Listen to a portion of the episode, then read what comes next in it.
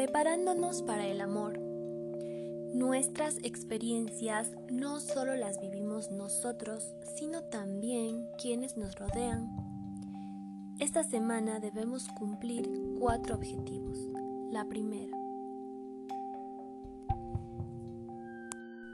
explorar el impacto que tiene la cultura sobre nuestra capacidad de crear relaciones significativas y amorosas. 2. Prepararnos para el amor, abriéndonos a la interdependencia. 3.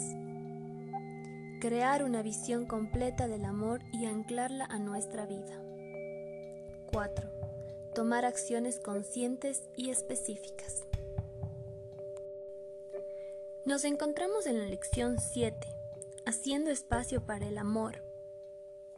Esta lección hace referencia que si bien queremos atraer el amor, debemos hacerle un espacio, no solo un espacio emocional, sino un espacio físico. Entonces, deberemos crear un espacio que llame al futuro.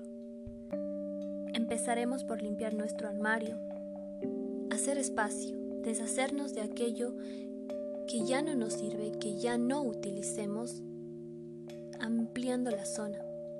También dejar de tener en el dormitorio objetos que son únicos, sino hacer caso a las reglas del Feng Shui que hace referencia a tener objetos pares, dos mesas, dos velas, hacer pares, no solo un objeto.